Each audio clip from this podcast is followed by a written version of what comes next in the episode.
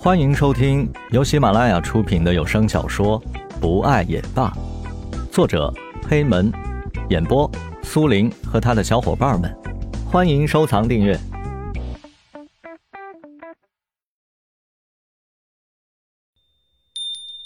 田菊和蓝雨紧紧的挨在一起，两个人都看着天花板，谁也没有说话。蓝雨突然叹了口气：“小菊。”想不到一转眼，我们都已经这么大了，明天就都要和别人订婚了呢，真的是时光易逝啊！谁说不是呢？从小一起长大的朋友，明天就要成为别人的了。小时候的那些事，仿佛就像在昨天发生的一样。是啊，田菊眨了眨眼睛，侧过头看着蓝雨：“小菊，你现在在想什么？想什么？”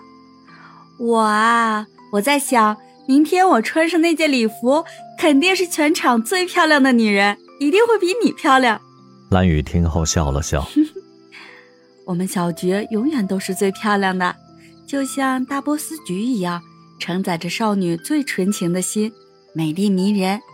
田菊侧过身子对着蓝雨，蓝雨也翻了个身，和田菊面对面。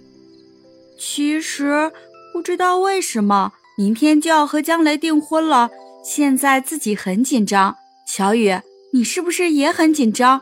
我，唉，是啊，我和你一样也很紧张。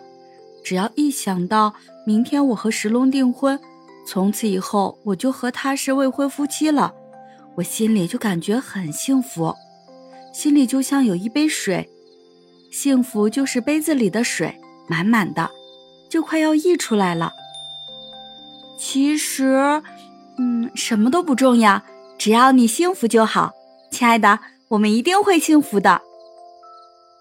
天菊笑着说：“是啊，什么都不重要，幸福就好。睡吧，亲爱的，晚安，晚安，亲爱的。”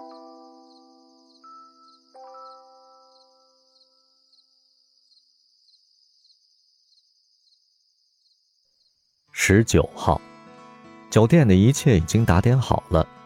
江雷和石龙早早的就来到了酒店，蓝雨和田菊也从一大早就开始梳妆打扮。中午十一点，司仪正式宣布，订婚典礼开始。田菊挽着江雷，蓝雨也挽着石龙，四个人缓缓地走上礼台。周围的亲朋好友都为这两对新人。鼓起掌来。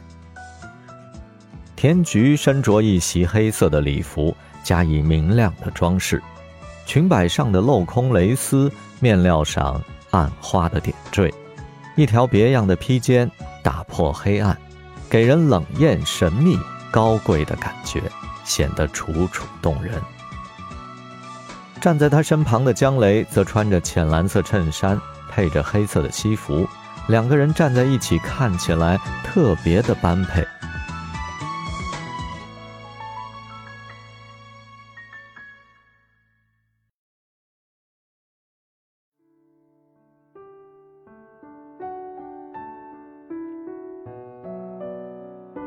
本集播讲完毕，感谢您的收听，我们下集再见。